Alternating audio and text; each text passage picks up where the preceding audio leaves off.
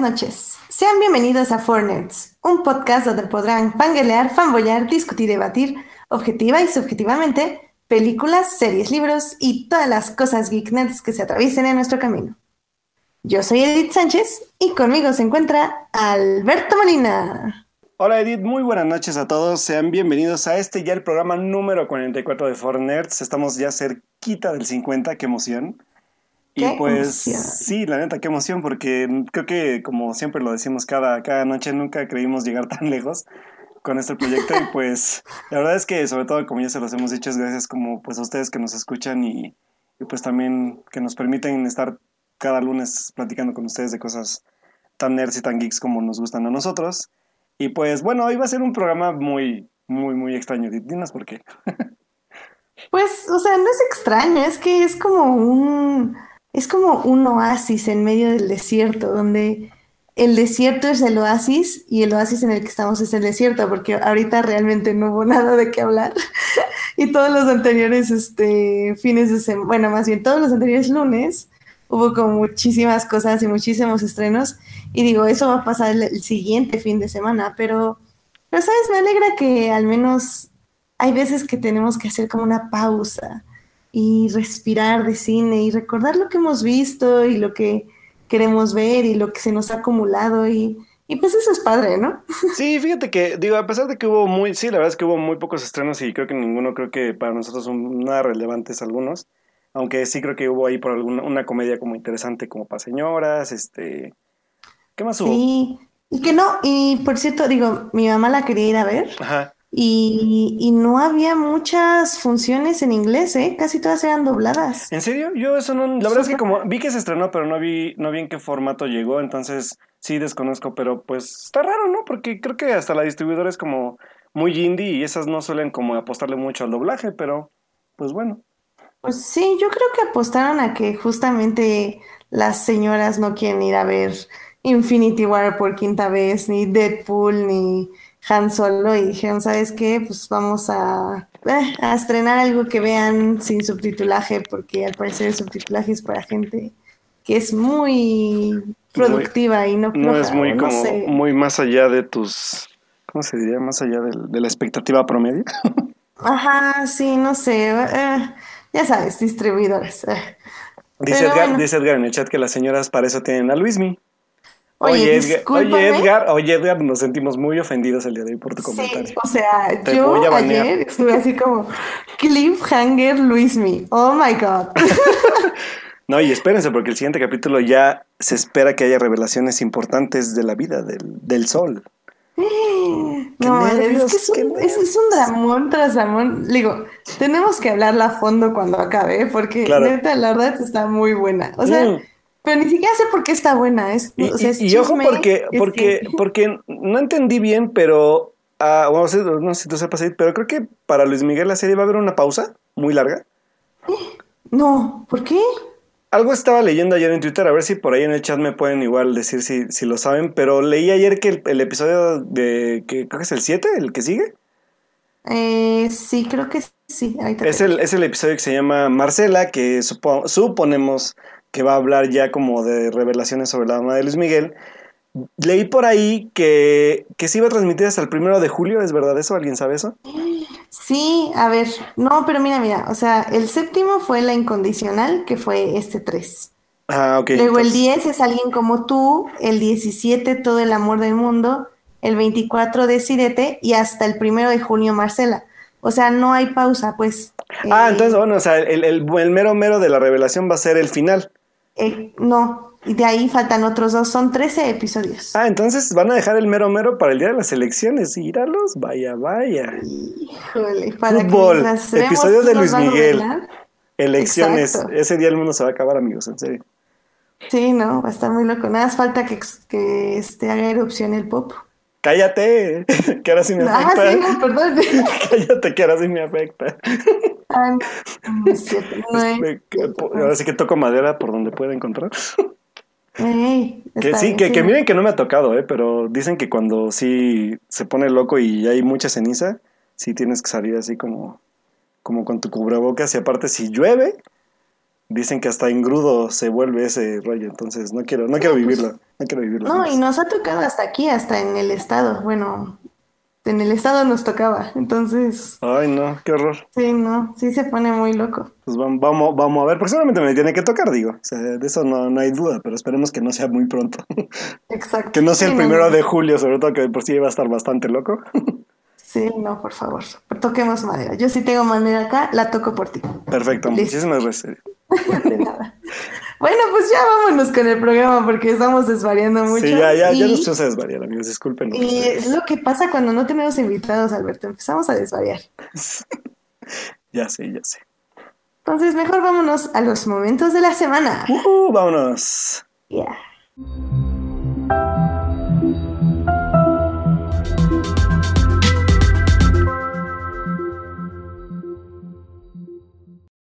¿Y qué tienes esta semana de momento de la semana, Alberto?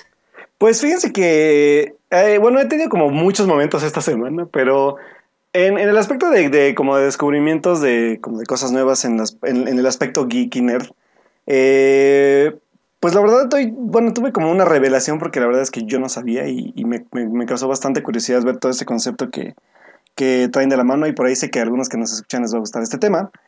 La semana pasada, sí, no me recuerdo si fue la semana pasada, sí. La semana pasada salió el nuevo video de Gorilas que se llama Humility. El video, pues, este, viene como, bueno, más bien la canción y todo lo que es el video viene a refrescar como el concepto de Gorilas para hacerlo un poco más amigable como solían ser cuando empezaron. Y pues la verdad es que el video es muy divertido, no sé si ya lo viste tú, Edith, pero es muy, muy divertido. No, no lo he visto. A ver, ahorita lo busco. Sí, pues eh, chécalo, es, un, es un video que, que maneja un poco como de, de animación pues 2D como los gorilas en escenarios como de ambientes reales. Y pues en este video, aparte de pues de ver a los protagonistas o a los, pues a los como, ¿cómo se diría? Como a los integrantes de la banda, pero ya como lo sabemos es en su, como su versión animada, pues también los acompaña por ahí Jack Black en el video, este como tocando la guitarra y emulando que canta. Y pues la verdad es que algo que nos llamó a gracias, eh, Alberto Morán. Sí, dice, dice que se llama cel shading la, la, este, la técnica, gracias. Entonces, ok. este, este, este aspecto como de, de, de gorilas, ya, ya sabemos que usan un poco de animación, un poco de, como de su peculiaridad como cómica que dan en sus personajes, ya un poco más eh, cercanas a lo que hacían antes y no a lo que venían haciendo con discos como Humans o como con este, ay, no creo cómo se llama el disco pasado de Humans, creo que es de Plastic Beach, que eran un poco más serios, no era ya tan como, como jocoso el asunto como solían serlo cuando empezaron, y retoman como un poco este concepto, y hay algo bien peculiar que sale en el video, que por ahí, si recuerdan algunos que, son, que sean fans de Gorillaz o que recuerdan a los personajes, había un personaje que se llamaba Murdoch, no sé si te acuerdas, que es como un este, como uno de los más como rebeldones, pero pero sorprende que en el video no está. Yo la verdad es que no lo noté, eh, bueno, o sea, la verdad es que lo vi el video y dije, ah, sí está chido, pero no, no me puse como a analizar todo el video, ¿no? Entonces, este, hay un personaje donde ya no sale él, o sea, que yo lo vi muy diferente, dije, ese ese güey sí es el mismo, y sí, ya leyendo ya después la nota, vi que ese personaje no era. Entonces resulta que ya leyendo bien, Gorillaz adoptó al personaje de las chicas superpoderosas de la banda gangrena, que se llama Ace, Ah, no manches. y ahora va a ser su nuevo bajista. La No verdad es que me gustó muchísimo el concepto porque yo cuando vi dije, porque empezó, ¿sabes? ¿Sabes que empezó como un rumor? O sea, se dice como de, ah, es el de la banda gangrena y había memes y todo. Y decías, ah, pues sí, no se parece, pero yo, yo creía que era Murdoch. Pero ya cuando, cuando ya leí la nota de que Gorillaz en verdad había afirmado que sí era él, yo dije, ah, su, qué chido. ¿Pero Entonces- por qué? ¿O, o cuál fue la razón? ¿O qué onda? Yo creo que tiene que ver, eso sí, creo que no, no leí bien la razón de, de si tiene que ver como con algo de, de si hay algún diseñador involucrado en eso o algún concepto como, no sé si de creadores, no, la verdad eso, eso sí no, no, no lo leí, solamente leí que ya había habido como antes una participación como de mezclar este tipo de, de, de universos e incluso hay un detalle muy peculiar que me gustó. Ah, gracias. Dice Alberto que son, son amigos los, los ilustradores de, de, bueno, de los dos proyectos. Entonces creo que esa es la gran razón. Pero fíjate, desde el 2002, ese dato me gustó muchísimo porque fue así como súper fun fact de la película. Si recuerdan, la película de las chicas superpoderosas estrenó en 2002. Película que si no han visto, yo la verdad es que si eran fans de las chicas superpoderosas, se los recomiendo. Ok. Eh, ah, por ejemplo, Alberto Morán dice que hay referencias de, gorilas en la serie de las chicas. No sé si en la nueva, Alberto, porque creo que en la, otra era todavía muy antes de gorilas. Pero bueno, o sea, la referencia que me llamó más la atención es esa, la de la película. Porque hay una secuencia donde Mojojojo está leyendo un periódico como para informarse de, de que las chicas nacieron y que tienen superpoderes y todo. Y cuando Mojojojo agarra el periódico, lo abre y del lado como de, de la parte como de, de atrás, se ve un anuncio en pequeño que dice que Gorilas visitó Saltadilla. O bueno, o iba a visitar Saltadilla para dar un concierto. Entonces dije, wow, o sea, sí, mind blown, neta. O sea, fue como mi momento de la semana porque fue como de, neta, qué chido.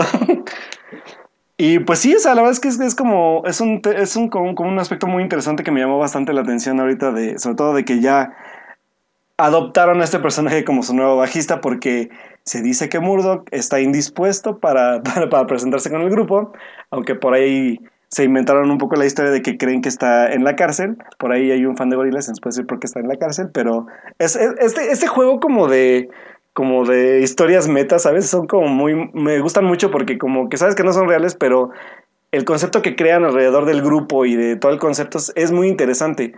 Y adoptar a un personaje como estos, creo que aumenta un poco más este como ¿cómo decirlo? Como, pues, literal, como concepto, ¿no? A final de cuentas, como de expansión de universo, se diría.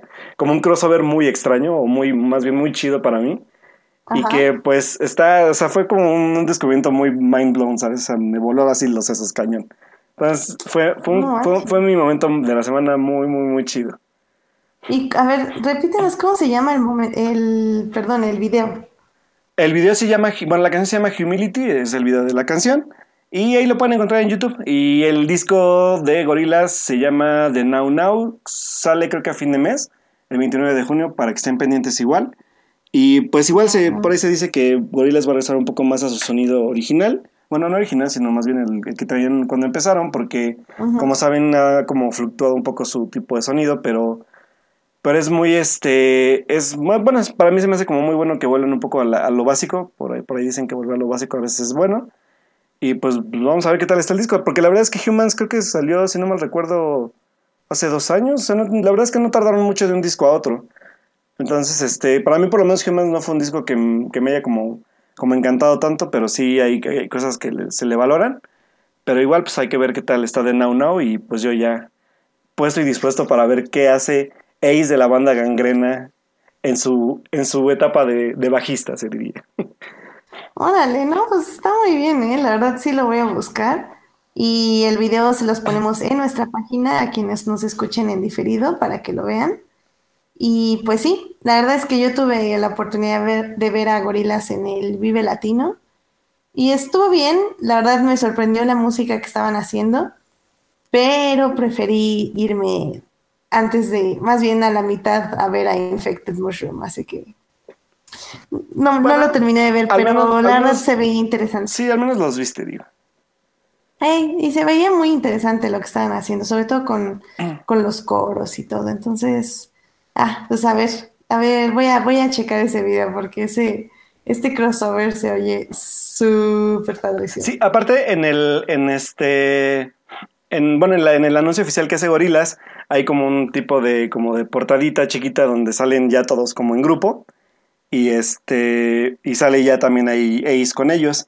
Y, chistoso porque creo que uno de los no me acuerdo si era como el, el ilustrador o algo así había subido creo que en su Instagram también antes de que saliera el video a creo que es Noodles que es la, la, chica la chinita. Y salía exactamente como que se, como están como como de espaldas se alcanza a ver la chamarra de Ace pero sí como de perfil y se, se ve como su pelo hacia atrás largo y pues ya se le ve como la fisonomía, pero la gente fue cuando empezó a especular. Entonces, ah. este, ya por ahí la gente empezó a preguntar, ¿es el de la banda gangrena? ¿Se parece al de las chicas superpoderosas? Y pues ya empezó todo el, todo el fandom después pues a especular ya con el video, ¿no? Pero pues resulta que sí, que sí, sí agarraron como el personaje para, para, para este, como esta etapa del proyecto. Está, está muy chido, la verdad. Me gustó bastante. Qué padre. Sí, ese es un muy buen momento de la semana.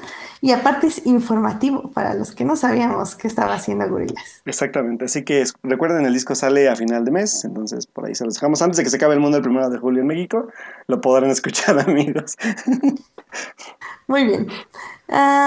pues veamos, mi momento de la semana, la verdad es que me costó un poco encontrarlo porque esta semana estuvimos ocupados, bueno, estuve ocupada porque adultos y así, la vida es horrible.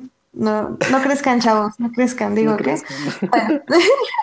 el punto es que ayer en la noche empezó a salir un hashtag que me llamó muchísimo la atención, porque obviamente me di cuenta de que efectivamente estoy siguiendo a la gente correcta en Twitter, ya que eh, empezó a salir mucho en mi timeline. Y este hashtag es Force Out Hate, que básicamente es. Em, un hashtag que promueve eh, que escribas lo que más te gusta de Star Wars. Y no de Star Wars, no solo de Han Solo, sino de la, el episodio 7 y 8, las originales, o las precuelas, o las series, o los libros. Ahora sí que me pareció muy, muy bonito porque definitivamente hay un, un sentimiento de, de enojo y de haters, como Alberto comprenderá. No, no, no, este, a mí no me parece aquí. no, dije que como tú comprenderás, o sea, no te estoy diciendo nada. No, es que la verdad es que no comprendo, por eso decía que no comprendo. Ah, ok, y, y me gustó muchísimo porque sobre todo es personas que están defendiendo cosas que a muchos odian, ya sea los Ewoks, creo que había hasta defensas contra, bueno, hacia Jar Jar Binks, hacia las precuelas. O sea, es como este sentimiento de que está lo que justamente representa Star Wars, que es eh, este de siempre escoger el bien, de no ceder ante el enojo, ante el odio, de acerca de la amistad, acerca de la lealtad, acerca de, cómo te relacionas con los demás y cómo tu, actitud o tu cómo tu visión de la vida afecta todo lo que te rodea. Y, y, justo estos fans están decidiendo dejar a un lado los haters, dejar a un lado el odio, el lado oscuro de la fuerza y unirse a lo que realmente representa Star Wars. Entonces está muy bonito, hay como hay como bastantes este, personas escribiendo eh, como, como lo que para ellos significa Star Wars. Creo que no se ha hecho como un trending topic todavía, pero pues vale la pena que lo chequen, la verdad, porque sí está, está muy interesante ahí desde que, eh, pues, defendiendo eh, tanto de Force Awakens como de las Jedi, muchas mujeres escribiendo como cómo se sienten al, ver a Rey eh, prender el sable láser, que creo que eso me gustaría discutirlo un poquito más adelante en el programa. Em, también un poco de cómo ha sido el viaje de Luke Skywalker desde las películas originales hasta ahora, cómo es la enseñanza de que a pesar de que volvemos a caer en el error o en el lado oscuro de la fuerza, tenemos que aprender a levantarnos. Em, por ejemplo, hay mucho de, hay uno que pone yo amo que Star Wars nos diga que el, fallar no es una debilidad ni es nuestro fin, sino de que podemos aprender de ello y crecer gracias a esto, a, fallar. Entonces, todo eso está muy, muy bonito. Hay muchas cosas a favor de Kathleen Kennedy, acerca de cómo ella ha empezado, a ha hecho crecer a, esto, a Star Wars para bien o para mal, para, bueno, para mal para los haters, bien para nosotros los que estamos ahí para seguir recibiendo más de Star Wars.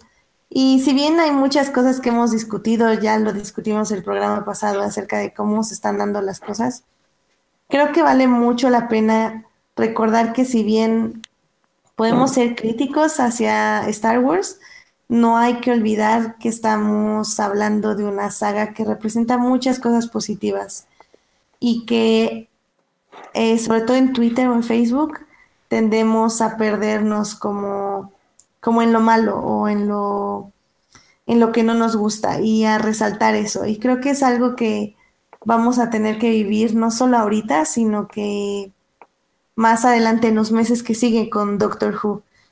Entonces, stay strong y pues force out the hate people. Vamos, Star Wars, necesitamos más positivismo en nuestra vida. y pues ya, ese fue mi momento de la semana. Creo que, creo que al final de cuentas este tema da mucho debate. Y, y, y, y voy a ser claro, creo que también eh, esta, como, esta parte como del hate y que me gustaría luego invitar también a, a Carlos, este, a Carlos Ochoa porque ya tuvimos una plática un día así como, así como aleatoria sobre este tema y, y, que la verdad es que, eh, bueno, por lo menos de, de, mi parte y creo que de la parte de Carlos, que saben que también Carlos está un poco de mi lado, no tiene que ver tanto con, los, con las temáticas, sino el cómo se están llevando y que ya lo platicamos incluso en el programa pasado, de qué pensamos un poco de cómo está llevando Kathleen Kennedy toda esta temática de Star Wars. Pero creo que sí, eh, creo que sí me gustaría, sí como dices, platicarlo, hacer como un programa incluso si me que fuera especial, que invitáramos, como que invitáramos también como a, o sea, pero, o sea, creo que nosotros ya, y, lo saben, creo que, creo que siempre el, el la visión de, de, nosotros como programa ha sido, yo creo que sí, hay veces que sí nos ha, nos ha ganado un poco la pasión y un poco el, el haterismo, pero creo que sí me gustaría como, aparte como reivindicación mía, y, y, también un poco también para, para que para apoyar también a Edith en esta parte porque sí lo entiendo porque una cosa yo creo que es no estar de acuerdo con algunas decisiones, este, con algún tipo de, forma de llevar las narrativas de la historia, pero no, mm, eh, para nada creo que, por lo menos, creo que de mi parte el hate va hacia los, las, las temáticas que toca la, película, ¿sabes? Creo que va más como a la forma en que se lleva, no a, las temáticas, pero lo peor es que hay gente que sí le está agarrando como un poco de hate a exactamente a lo que dices tú, ¿no? Como a, a que la protagonista sea rey, a que no sé, a que, a que exactamente esto del, del, del, fracaso sea como la temática principal. Creo que yo no sé en contra de nada de esas temáticas, sino más bien cómo lo lleven, pero creo que sí es tema aparte. Pero yo creo que sí son buenas, buenos temas porque aparte generacionalmente, pues a final de cuentas hablan a la generación de ahorita. O sea, bueno, y creo que a todas, creo que a todas nos ha tocado, pero más ahorita a las nuestras, sobre todo por la parte de las enseñanzas, por la parte de cómo pues se tiene que luchar contra contra, pues así que contra un, ¿cómo decirlo? Creo que me voy a, disculpen si me voy a exponer un poco en este aspecto, pero pues estamos literal en el país viviendo un tema muy parecido, en la parte de, de qué está pasando en el país, hay mucho, mucha violencia, hay muchas, hay, ya lo sabemos, no, no les voy a contar qué pasa, ¿no? Pero creo que son buenas formas como de, de trasladarlo un poco a, la película y ver que a final de cuentas la parte que creo que sí nos hace falta entender de, de The Last Jedi, que a lo mejor algunos se que yo no odio para nada eso, sino más bien cómo, simplemente cómo se narró, no es más que otra cosa. Pero sí esta parte como de que nosotros como mexicanos, y creo que en esa parte me puedo proyectar en la película, es que a pesar de lo que pase, seguimos luchando contra este tipo de fuerzas como ajenas a nosotros, pues con tal de seguir pues para adelante lo que venga, ¿no? Entonces creo que ya sé que me estoy volando mucho la verdad, pero pues son temáticas que sí quiero como aterrizar porque una cosa es que no te guste la película por la narrativa, por ejemplo, en mi caso, a, por ejemplo, ya, ya irte con todo el hate en contra de una película porque tu protagonista es una mujer, porque tú, este, tu héroe es un fracasado, o sea, hay muchas cosas, ¿no? Que, que pasan en, ya en la narrativa que lleva ahorita Star Wars. Pero sí, pues yo creo que podemos organizarlo, Edith, no sé cómo veas tú. O sea, yo hablar de Star Wars, negarme, Never. ¿De qué hablas? ¿De qué hablas? Sí, pues lo, dejamos pendiente, chicos, para que igual ya, ya lo tengan apuntado. Les avisamos qué día lo podemos armar bien. O incluso igual hacer un podcast especial, no sé cómo tú ves. Y este, y ya, para que también puedan pues debatir esos temas con nosotros, porque creo que igual hay que ir ya un poco más allá de, de la saga en sí, del dinero, de todo, y de lo que nos está dejando hasta ahora, lo que han ido haciendo, sobre todo, ¿no? Claro, sí, estoy, estoy de acuerdo y y sí, digo, como saben, yo soy la primera en criticarlo, lo hice el programa pasado, pero como dice Edgar Pérez de que, que hay personajes femeninos, pero siguen faltando directoras y escritoras y, y que los avances se agradecen, sobre todo como yo ponía igual en mi, en mi hashtag de Force Out Hate, o sea que si querían justamente ver la gran diversidad que hay en Star Wars está en la literatura, donde hay muchas escritoras, muchísimas protagonistas femeninas, muchísimos personajes de representación LGTB. Eh, LGBT, perdón. este, hay muchas cosas muy padres en la literatura que creo que, que sí, que ya está ahí y que nada más necesitamos que se impulse a las películas y a las series. Y no, no va a ser difícil porque, digo, es algo que tenemos que tocar en este programa especial, pero desde mi punto de vista, si empiezas a sacar más películas, tienes más chance de tomar riesgos, o sea, que si sacas una película cada cinco años. Entonces, si empezamos a sacar una película cada año, tal vez ya Kathleen Kennedy diga, ok, va, va una directora, ahora va esto, ahora va el otro, ahora va el otro. Entonces tienes más, más oportunidad de, experimentar y también va a haber más cosas que van a salir mal, pero también va a haber más cosas que van a salir bien. Entonces, pues va, va, a, estar, va a estar interesante, pero lo dejamos para luego.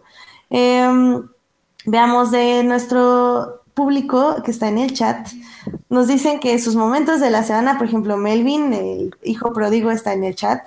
Me está diciendo que su momento de la semana fue el nuevo juego de Pokémon. Ese y el de, el de, el de Fallout 76 también. Ese es un, también es un juego interesante que yo no lo he jugado, pero he visto como adelantos. Así que Melvin uh -huh. hoy anda, hoy anda de gamer el señor. No, claro, ahí digo, ustedes que abandonaron Pokémon Go, porque pues yo lo sigo jugando, así que... Hay algo bien interesante, voy a darlo rápido, así como de resumen. Señores, si dejaron de jugar Pokémon Go y tienen un Nintendo Switch, creo que es, es buen momento que vuelvan a reinstalar su Pokémon Go porque les va a funcionar más adelante para noviembre que salga el nuevo juego de Pokémon, así que yo les recomiendo que lo vayan reinstalando porque yo ya lo voy reinstalando también. Ay, sí, la verdad, y bueno, a mí sí me entretiene mucho porque lo juego con mis primos y, y es bien padre estar ahí. Y la verdad, te, te, sí, sí sales a caminar nada más por el Pokémon. Digo que a mí siempre me ha gustado, pero ahora me gusta ir como con propósito, así como, voy a ese gimnasio y luego me voy para allá y voy a ese otro gimnasio y luego me voy para allá y agarro la Poképarada. Entonces... Ponte, ponte a caminar, Melvin. Es que Melvin dice que como tú sí lo haces, que tú le pasas sus Pokémon, tus no, Pokémones pasar mis Pokémon, estás loco. Ay, Melvin, camina, no, hijo, camina, camina. camina. Sí, chavo, en la hora de la comida. Nada más tienes que caminar un par de kilómetros y ya.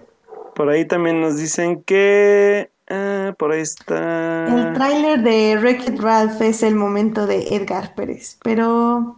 Edgar, hashtag no veas trailers, chavo. Sea, Híjole, ahí sí te estás perdiendo de un mega crossover muy bonito. Pero bueno. Ya, ya vi los GIFs en Tumblr, pero mejor lo vemos en la película, chavos. ¿Para qué se lo arruinan antes? Ya, y también ya, ya, Edgar ya me estaba emocionando porque dijo trailer de How, How to Train Your Dragon y yo de no, todavía no sale.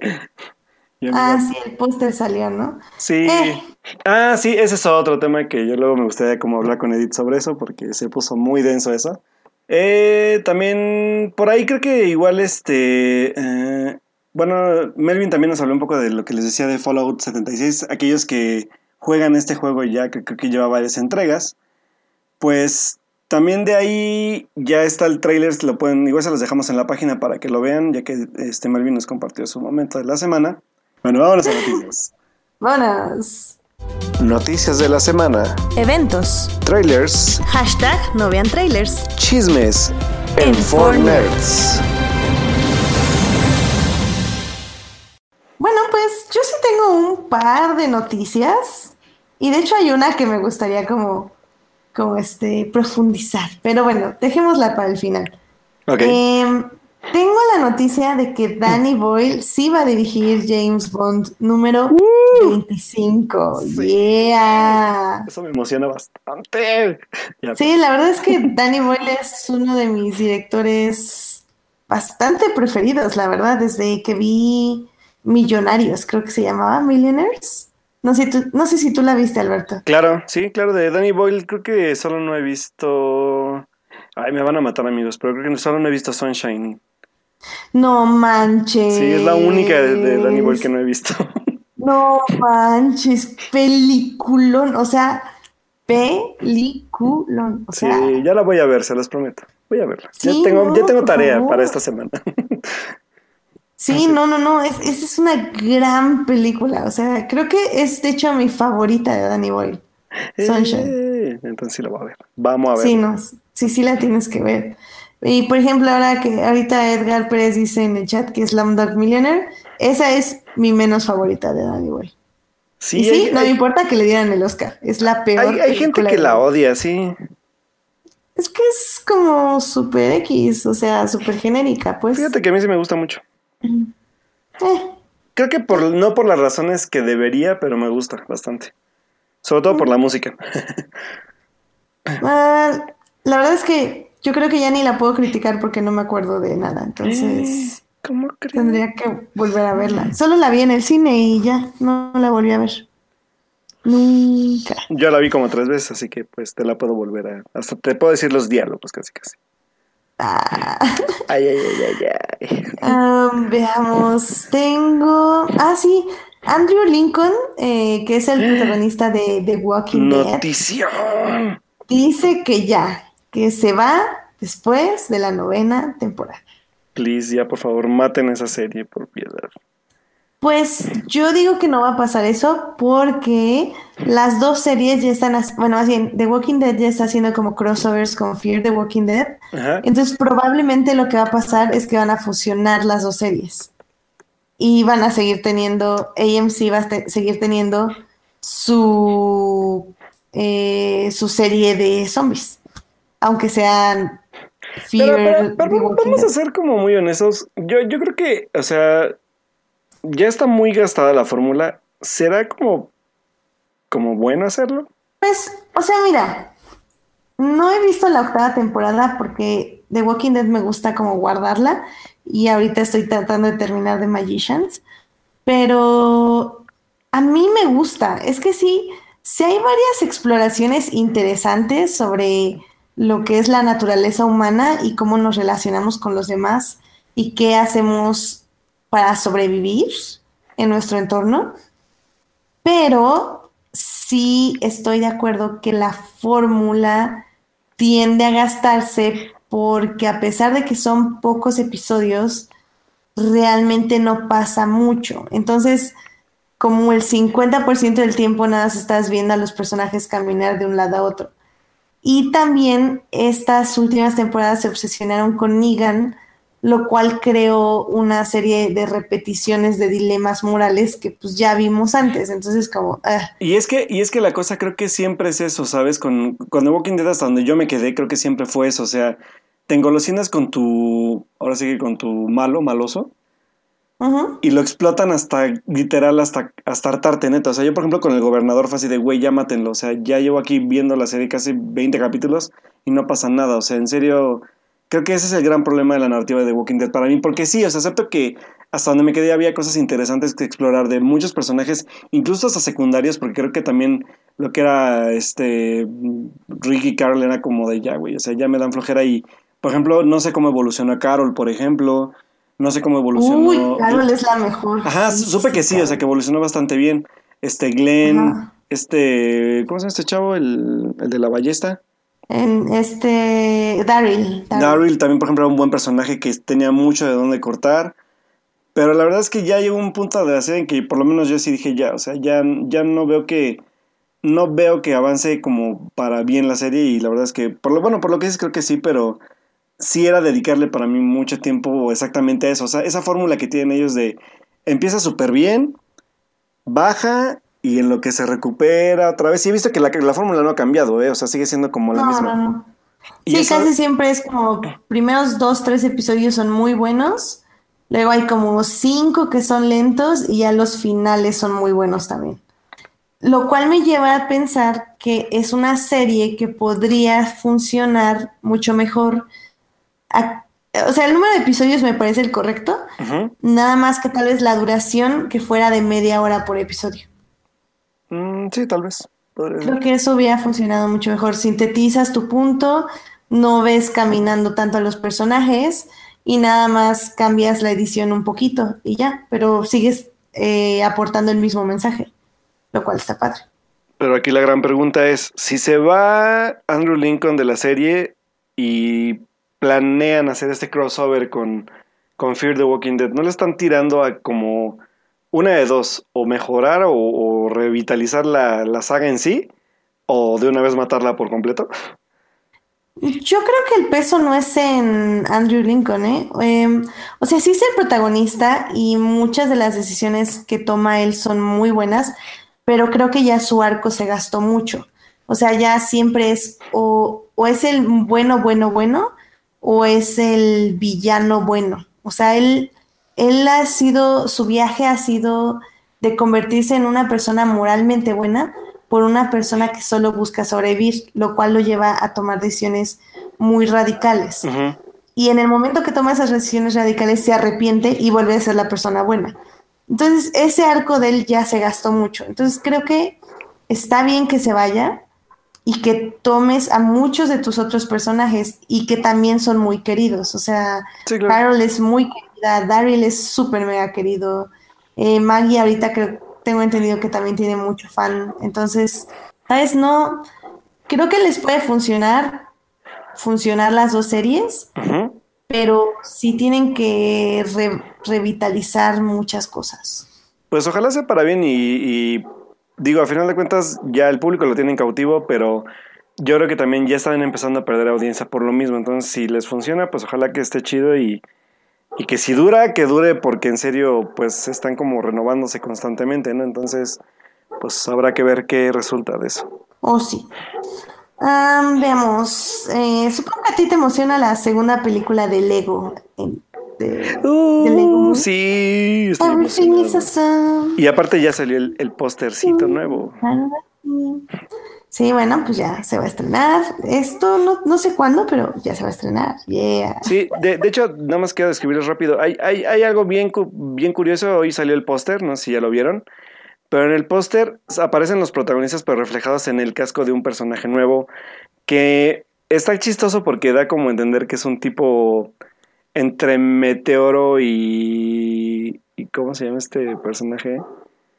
Ay se me fue el nombre de... Es un personaje de estos famositos japoneses que, que son como... Como también del este del género de, de robots y demás. Ahorita me acordaré, pero bueno, se, ve bastante, ah. se ve bastante bonito el, el, el, el, postercito. Por ahí chequenlo, igual se los compartimos en redes sociales para que lo vean. Muy bien, sí, sí, sí, para que lo vean y no vean trailers, pero sí vean pósters. Sí, bueno, aunque igual los pósters pueden esperarles cosas, pero bueno. ay, eh, y veamos, y ya nada más para cerrar, a menos de que tú tengas otra noticia. Tengo, eh, bueno, ¿puedo, ¿puedo completar un poco de tu noticia de James Bond? Claro, adelante. Bueno, pues ahorita que hablaba un poco de, de, que, de que, bueno, ya Danny Boyle ya fue elegido para ser el director de la película número 25 de James Bond, pues ahora también con el rumor que se están debatiendo en, bueno, primero, que Bond va a tener a una villana. Ahora sí va a ser como. Creo que ya habíamos tenido villanas en Bond. O sea, que fueran villanas principales, que no fueran como, como las, las mujeres traicioneras. La verdad no sé. No soy tan experta en James Bond. Según yo, sí hay una. Pero son de las de Sean Connery por ahí. Si alguien me puede decir en el. Ah, gracias. Ah, por, por cierto, ya ahí me dijeron que era Ultraman a quien yo estaba buscando en los nombres. Gracias, Alberto. Sí, se ah. parece a Ultraman el personaje que les digo. Y bueno, volviendo al tema, eh, creo que sí ya ha habido como ha, habido personajes, creo que la de ay, ¿cómo se llama La de de Rusia con amor, hay, uno de los villanos es una mujer que es, de hecho, es como la, la líder de, de, la, de esta de como, como, ay, ¿cómo se llama esta? Como del clan soviético que está preparando como un ataque nuclear. Creo que eh, la mala es mujer, pero a final de cuentas el que sobresale más, pues porque años 70 es, el villano hombre. Pero aquí lo que sí me llama la atención es también, ya que giro le pueden dar ahora en James Bond, pues a un, a un protagónico, este, digo, bueno, a una villana mujer, ¿no? Entonces estaría muy interesante. Y a lo que voy ahora es que de, de este concepto que plantea ya el guion de, bueno, que plantean poner en el guion, pues se cree o se rumora que la apuesta es de entre dos actrices.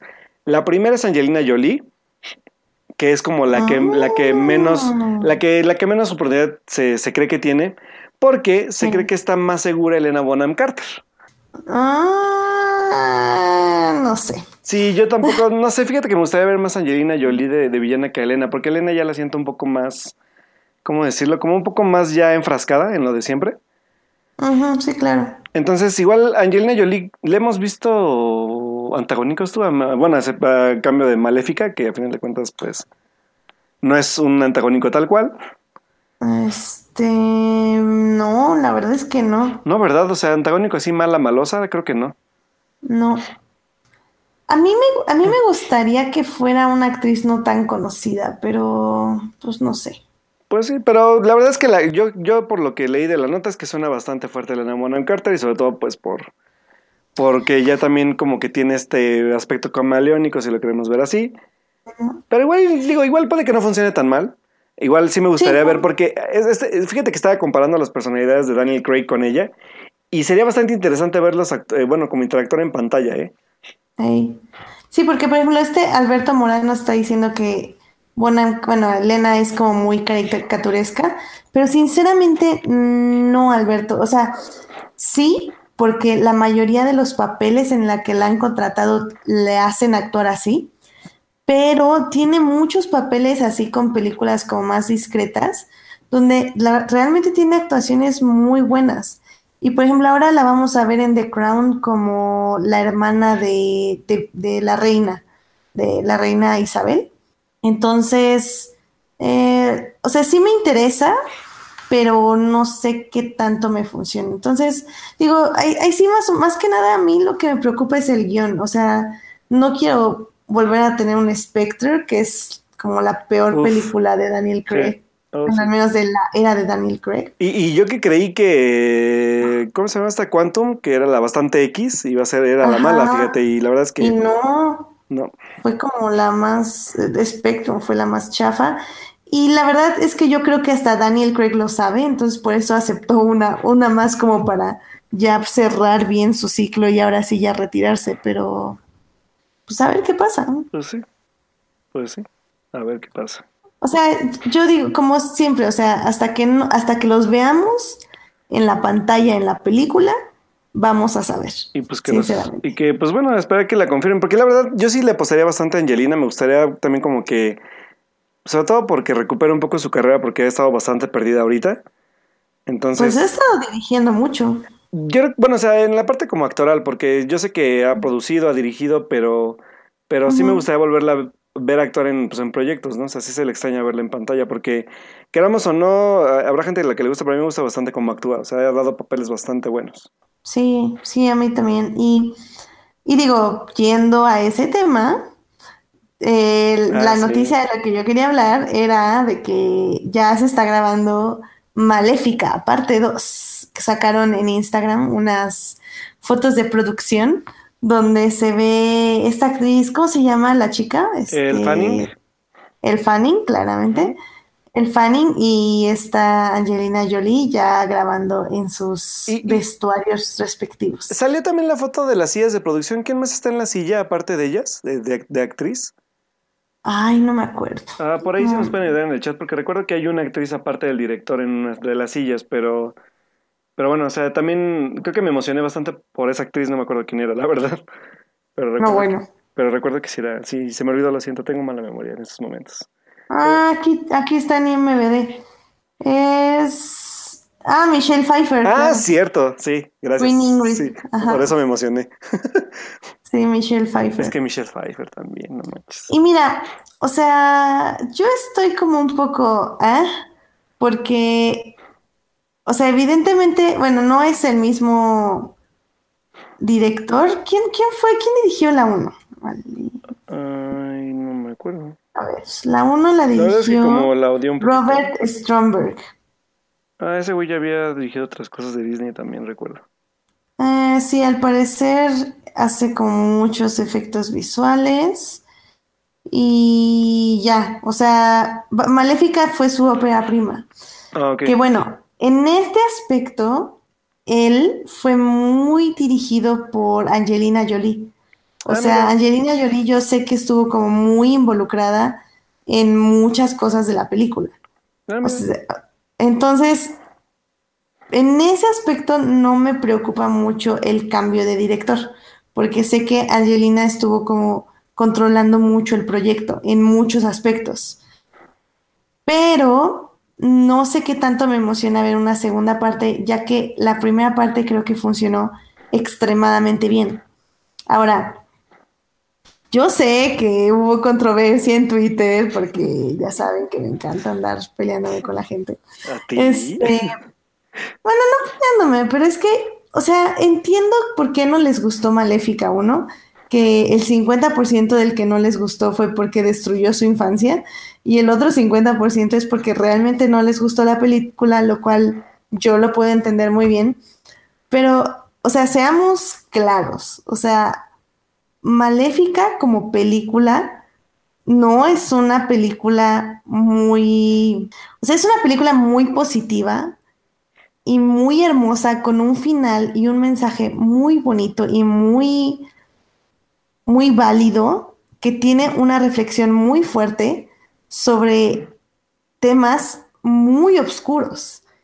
Y, y, la verdad, quien no vea eso, la verdad es que me preocupa un poquito. Porque, o sea, Maléfica para empezar, yo cuando vi, digo, si no la han visto, véanla, pero bueno, van un par de spoilers, porque básicamente lo que vemos en Maléfica es como es eh, un hada eh, crece al lado de un humano, este humano la traiciona básicamente violándola porque no hay un acto sexual como tal, pero básicamente le corta las alas. Y es el hecho de cómo se las corta y cómo hace el acto de cortárselas es literalmente una violación. O sea, está, Disney puso una violación en una película y yo no sé cómo nadie dijo nada.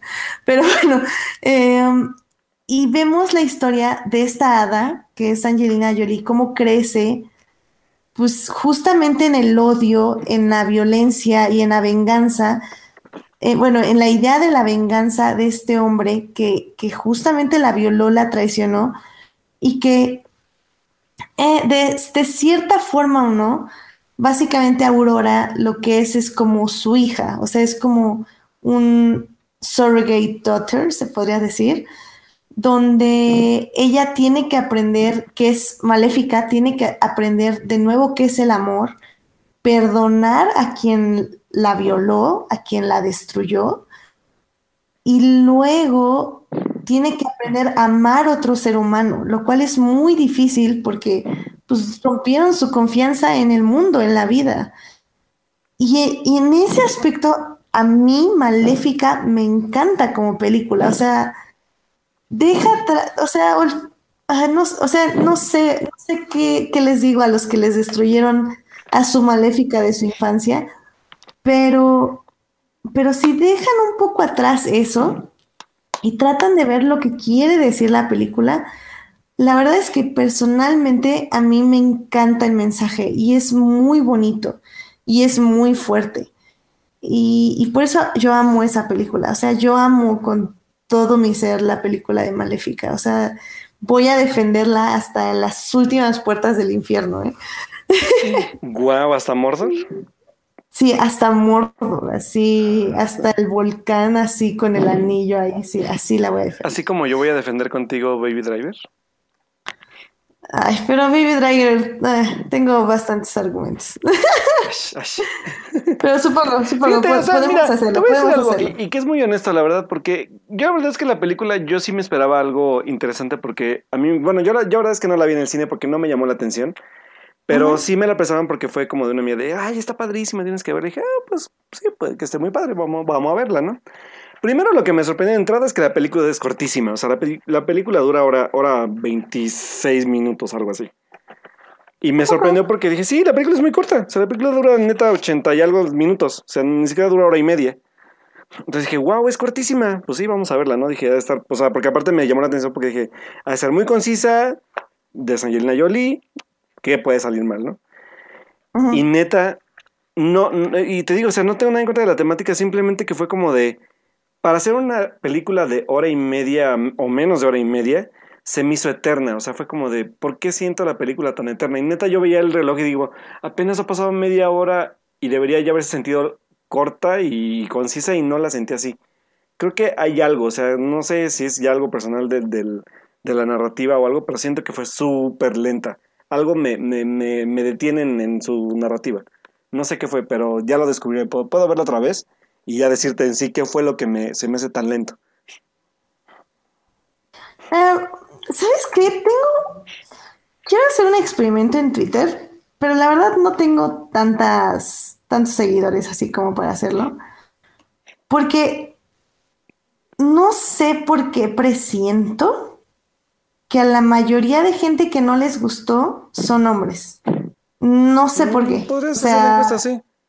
Te digo que es- yo, o sea, es- yo por la temática neta no tuve problemas. O sea, creo que ajá. hay algo que me gusta porque es como de, y, y siempre le he dicho, todo origen del mal tiene un, tiene como un, un, un, un algo detrás, ¿sabes? O sea, como, como un, como un origen, pues. O sea, siempre, o creo que todo tiene un origen de dónde sale. Y creo que el origen no, no, no me molesta porque, a final de cuentas, creo que aquí, por ejemplo, decía, ah, ay, no me acuerdo quién dice, dijo en el chat, pero fue como de, no deja de ser una película de princesas. O sea, creo que el Philly sí se siente, pero hay algo en la narrativa, porque ni los efectos, ni la actuación, ni nada, todo me gusta, pero hay algo que, que a mí en la narrativa no me acabó de cuajar, de convencerme de que, de que, de que fuera como la gran película, ¿sabes? Porque de hecho la película intenta ser épica, porque hay una batalla, habla de fantasía, Sí, no sí, sé. sí, es mucha fantasía. pero me faltó como ese toque épico, ¿sabes? No sé si igual, porque pe- pedía a lo mejor demasiado, o me hice demasiadas expectativas porque también me hablaron de este de, de que era buena, pero la verdad Sí, es que sí, no la encontré mala, creo que tiene buenos elementos, no digo que sea una mala película, simplemente creo Sí, que es una película muy tediosa. Entonces, la tendría igual que volver a ver para saber por qué se me hizo tan tediosa y por qué se me hizo tan eterna cuando la vi, porque igual puedo apostar a que puedo a lo mejor haber sido el mood, simplemente. Pues, digo, te invito a volver a verla, digo. Sí, que creo que igual, o digo sea, no que- me molestaría no revisitarla. no les, les tiene que gustar a todos, o sea, eso estoy de acuerdo, o sea, no a todos nos tiene que gustar una película, pero podemos entender como de qué habla, nada más, o sea, me, me pegó muy fuerte que había ciertas personas que describieron la trama de una manera que yo decía así como, Dios, o sea, ¿qué viste? Porque, o sea, sí te entiendo que no te puede no gustar porque tiene muchos elementos como, no sé, las hadas que, que son como muy tontas y todo, pero, pero justo eran tontas por algo, porque había como un mensaje detrás de ello. O sea, tal vez a mí lo que me gusta es que más que ser épica, es como muy emocional. O sea, como lo épico no pasa porque haya una batalla, que bueno, que sí la hay, pero más que nada creo que la parte épica está en la parte emocional de la película y, y en el logro emocional de sus personajes.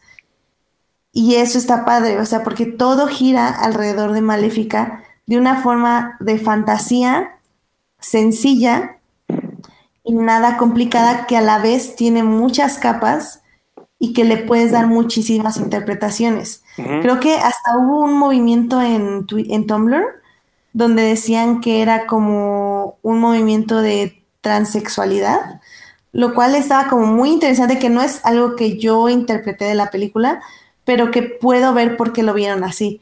Entonces, no ¿Por- sé, o sea, yo ¿Por creo que sí es una de- película muy valiosa. Por el personaje ¿Cómo? de ella. Ajá, con el personaje de ella. Fíjate. Entonces, o sea, hay, hay como muchas lecturas y me parece como muy interesante que fue un trabajo que estuvo cuidando mucho a Angelina Jolie desde el físico, porque ella, ella cuando, o sea, Disney le dice, oye, es que estás enflacando mucho, te estás viendo como muy creepy, o sea, no, sube kilos, y ella dijo, no, o sea, me tengo que ver así porque la gente no, se no tiene que aspirar a ser como yo.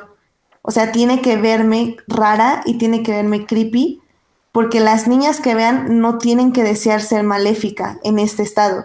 Tienen que desear ser otra persona que no sea yo.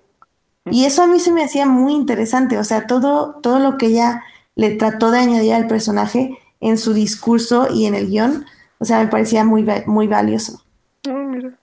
Eso no lo sabía. La verdad sí, es que como igual no me involucré mucho en qué iba el proyecto, pues Pero bueno, suena, digo, y a final de cuentas creo que ese, eso sí tiene Angelina que se entrega bastante a sus papeles. Y que digo, Sí. para nada lo, lo, lo negué, o sea, creo que es un buen personaje, eso no lo niego. Que tal vez quien creo que me, me falla un poco en la película es el Fanning, la verdad. Es que su personaje es muy plano, Ajá, porque tiene que ser muy plano. Sí, tal vez eso. Y el, y el personaje que la verdad yo no me esperaba y que me gustó fue el del cuervo. El cuervo también. Eso fue porque Sí, es que lo plantearon de una forma que eso sí, la verdad es que yo dije, bueno, eso sí también, aparte de que retoman un poco la parte del, del- de la, ahora sí que de la, la- de la historia original, le dan como un giro interesante a ese personaje. Sí, sí, y es que te digo, entiendo perfectamente, o sea, entiendo por qué no les puede gustar, porque todos los personajes alrededor de Maléfica son muy planos, y estoy de acuerdo, pero hay una razón para porque son muy planos, porque creo que quieren que, o al menos la intención del guion era que el mensaje quedara muy claro. Entonces, para hacer eso no podías hacer complicados a los demás personajes, o sea, tenías que, que manejarlo todo como muy obvio en, cierta, en cierto sentido. Entonces, sí, yo entiendo, hasta, hasta el villano, el, el rey, es súper mega plano, o sea, no es malo, es ambicioso y nunca, nunca va a pedir perdón, nunca va a re- redimirse. Pero eso es normal porque había que, o sea, Maléfica tenía, no podía compadecerse de él, o sea, tenía que perdonarlo, aún él siendo un patán. Entonces, eso es como interesante y por eso a mí me gustaba la película, porque era como muy blanco y negro en todos los personajes de alrededor de Maléfica, pero la misma Maléfica no era blanco y negro. Y eso a mí me gustaba mucho, me gustó mucho de la película. Te digo que visualmente me gusta, en, en aspectos de temáticas está chido, pero no sé por qué me aburrí. O sea, así de fácil, así te lo puedo decir, o sea, resumo en eso, porque no me quejé ni de la historia, no me quejé de nada, porque creo que sí fue un buen... Porque de hecho Maléfica fue de las que empezó todo este rollo, ¿no? Del, de los live action. Creo que sí, no, antes fue Cenicienta, ¿no? Cenicienta, no, creo que Cenicienta fue después. Maléfica fue del 2014. Cenicienta, Cenicienta fue del 2015, sí es cierto. Sí, me acuerdo que fue primero, ajá. Ujú. Antes de todo el rollo de, bueno, vinieron después, fue como, es que fue, creo que fue la primera de Disney tal cual, porque te acuerdas que primero fue la de, ay, ¿cómo se llama esta película horrible? Bueno, estas películas horribles, creo que a ti una sí te gusta, a mí no me gustó ninguna. La de Kristen Stewart y la de Lily Collins, ¿cómo se llama esta? La de Blancanieves, perdón. Es que, ¿cuál Ay, era? Mirror, Mirror. ¿Eh? Mirror, Mirror. Ajá, que ves que fue como la... Es que esa- esa me encanta. esas fueron, sí, me acuerdo que sí, a ti te gustaba. Que de hecho ahí empezó el... Julia Roberts. De ahí empezó el, el este, eh, todo el rollo de los live action de historias de princesas. Sí, ¿Te Mirror? Mirror fue en el 2012. Ajá. Ay, es que ese director es buenísimo, este Tarsem sí. Tarzan Sykes, sí. Bueno, Yo, yo, yo he visto de ese güey la que me dijiste, la de... ¿De Fall? No, hay una de, de héroe, de dioses o algo así. Ah, la de, la de, la de Immortals. Ándale, y, y tengo ganas de ver esa, fíjate. Esa no la he visto. Ah, está, está buena. O sea, no está increíble, pero está buena. Va, pues Ay, vamos. sí, a mí, a mí me encanta ese director y la verdad es que ya no ha hecho nada. Veo que hizo, lo último que hizo fue una serie. Ah, voy a checarla. Se llama Emerald City. Ah, se ve interesante. Eh, Pero, pero sí, es Mirror Mirror a mí me gusta mucho porque también es muchísima fantasía con demasiados colores y personajes que son como igual, o muy buenos ay, o muy malos. fíjate que ahí sí te voy a diferir un poco porque tanto... Ay, que era Snowman and the Huntsman, que es la de Kristen Stewart, y la de, y la de Mirror Mirror, no sé por qué en cine, las dos las vi en cine, y lo siento, pero en las dos me dormí. Creo que la fotografía no me ayudó en nadísima, o sea, neta. Hay una, hay una escena que me acuerdo mucho de Mirror Mirror que tiene que ver como con un títere, que es en el bosque, Ajá, y que que está sí. súper oscura, y neta decía no veo nada, o sea, te lo juro así. Creo que la foto no me ayudó bastante. A mí no me ayudó Mirror Mirror no tenía muchos claroscuros, ¿eh? Me acuerdo que cuando eran con, con, con luz era como muy opáceo el, el color. Cuando estaban en el castillo y todo. Creo que es que eh, ahí Era- está, era interesante porque sí, la que sobresalía eso, en ese aspecto eran las dos. O sea, era Julia y Lily Collins, pero eran escenarios como muy, muy sobrios. No sé, como que eso, como que neta, creo que ese sí es problema mío. Creo que sí también la foto me, me, me, me pega bastante. Digo, por ejemplo, te puedo decir que cuando vi por segunda vez este... Eh, ¿Cómo se llama esta? El misterio del príncipe de Harry Potter me dormí también como 20 minutos, pero por lo mismo. O sea, fotografía oscura no me ayuda mucho a mí, la verdad. No, pero esa es que será, es, si era oscura, oscura, oscura, oscura. sí, horrible. Sí, te juro, eh, horrible. Sí, sí. Si son oscuras, neta, tienen que estar chidas porque si no me les duermo, amigos. ah, pues con razón no te gustó Han Solo. Ah. ah, no, Han Solo, no, Han Solo sí te digo que es, o sea, me entretuvo, o sea, no, no te, y vuelvo a lo mismo, no, no. no, no pero sí creo que la fotografía de Han Solo es que no es mala, pero no sé. No, no es una, no es una fotografía que le, que la, bueno, que sea como muy Star Wars, ¿sabes? Pues mira, yo la verdad es que recuperé la fe en mis cines de ahí de mi pueblo, porque mi pantalla se veía muy bien. Yo nunca noté que estuviera oscura. Entonces realmente o le subieron mucho la luz ya en mi pantalla o, o sí lo calibraron bien. Porque el problema que he estado leyendo es que en Han Solo el director hizo la fotografía oscura en sí, pero que la idea es que tienes que calibrarlo desde el proyector. Mm. O sea que es como un truco de fotografía. No, pues no. Entonces, en mi cine al menos lo hicieron bien, porque cuando se quejaron de eso el programa pasado, creo que Carlos fue quien lo mencionó. La verdad es que yo, yo dije, no, pues, pues yo no la vi oscura. Yo la vi en IMAX y se veía, o sea, sí se veía oscura, pero igual no tan oscura. No sé, sí, tiene que ver yo creo que el proyector también. Pero bueno, Edith, ya nos, ya nos volamos mucho aquí y creo que nuestros escuchas del chat ya se nos durmieron. Ah, no, ahí está Alberto Morán. Sí, están comentando. Sí, dije, sí están comentando. Sí, es que no había visto el chat. Disculpen, amigos. Ah, sí, Edgar también se quejó de, de la luz. Sí, pues quién sabe. Pero bueno, vámonos a series que tú nos quieres hablar de. Sí, pues vámonos a series y ya de ahí cerramos con una película que queremos hablar, Edith y yo, bastante. Sí, al menos tantito. Sale, pues vámonos. Vámonos. Series. Televisión. Streaming. En. For Nerds. Pues muy bien, Alberto. ¿De qué película, serie nos quieres hablar? Pues bueno, amigos, ya les había estado hablando de, de ella desde hace como. ¿Cuánto llevo de ir hablando? ¿Como cuatro programas? Al menos tres. Tres, cuatro programas, yo creo. Bueno, pues como ya les estaba contando, eh, pues ya empezó ya desde hace, pues ya llevan ocho semanas, eh, no, nueve, ya van por el episodio 9. Más bien, ya se estrenó el episodio 9 el lunes pasado y ya vamos por el 10. No, 10 semanas. O sea, llevamos más de dos meses con, el regreso de los supercampeones. Wow. Qué rápido se pasa el tiempo, Dios mío. Oh, pues, pues bueno, ya este, ya como les digo, pues ya van en Japón en el capítulo creo que 9 de los supercampeones. Y pues la verdad es que la serie va avanzando bastante bien, como se los he venido mencionando. Pero bueno, mi, noticia en la parte de series, pues es que ya les había comentado que Viz Media había comprado los derechos de la serie para Latinoamérica. Y pues este fin de semana se empezó a proyectar los primeros cuatro episodios de esta nueva serie o este remake de los Supercampeones en salas de Cinemex, pero ya con el doblaje que se va a distribuir para toda Latinoamérica.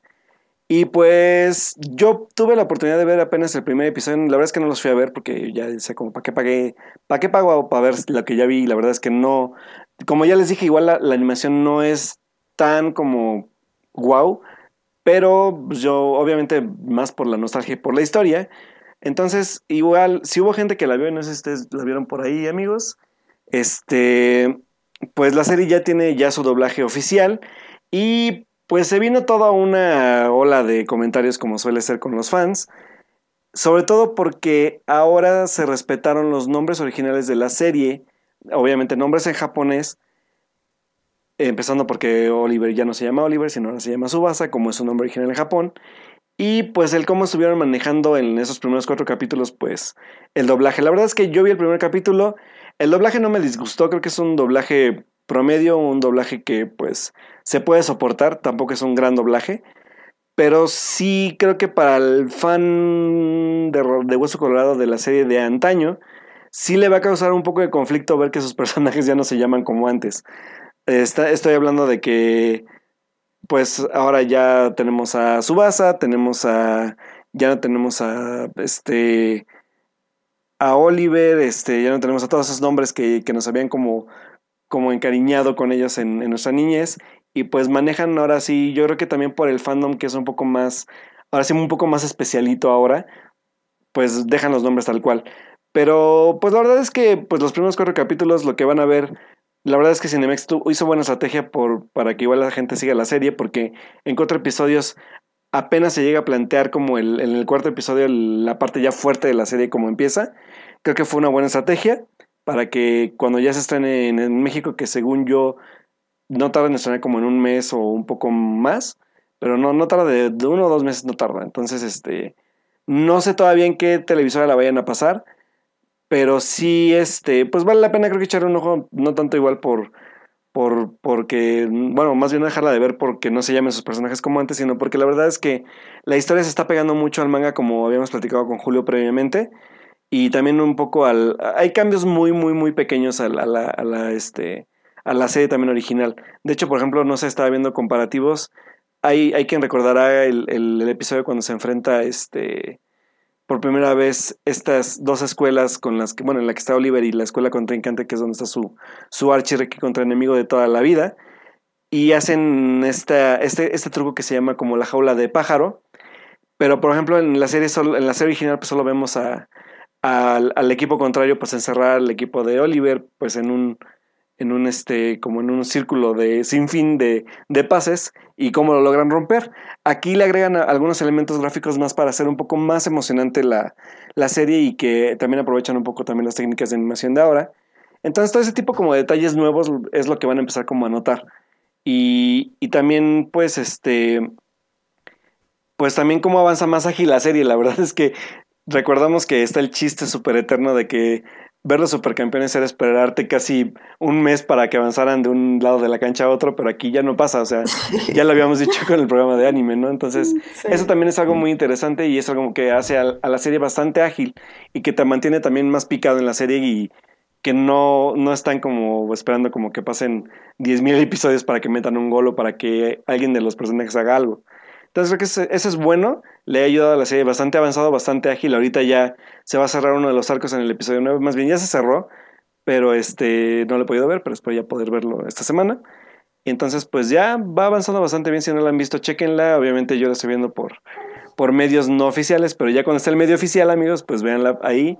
Y pues sobre todo también porque se hace el esfuerzo de traer el, el este pues el material a México, ¿no? Creo que es lo que igual hemos platicado con Toyomi del trabajo de doblaje, que digo en México no es malo, y, y se, hace el esfuerzo de también de, de, traer el contenido para que la gente lo pueda ver legalmente en México, porque obviamente pues también hay que apoyar nuestros fandoms, como siempre lo hemos dicho. Y pues creo que eh, no tengo quejas del doblaje, el doblaje está bien. Eh, la parte de los nombres no me, no, no me pegó nada porque igual creo que ya estaba viendo la serie en japonés, entonces pues la verdad es que me va y me viene. Yo creo que se va a ver algunos puristas de la serie original que en español que se van a decir, no, es que ya no se llaman igual todo, pero pues no se claven en eso, chavos. La verdad es que la serie va bien, está bastante buena.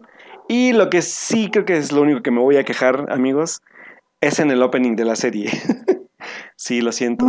En esa parte purista sí me van a pegar, porque la verdad es que el opening de la serie en japonés es un tema muy bueno.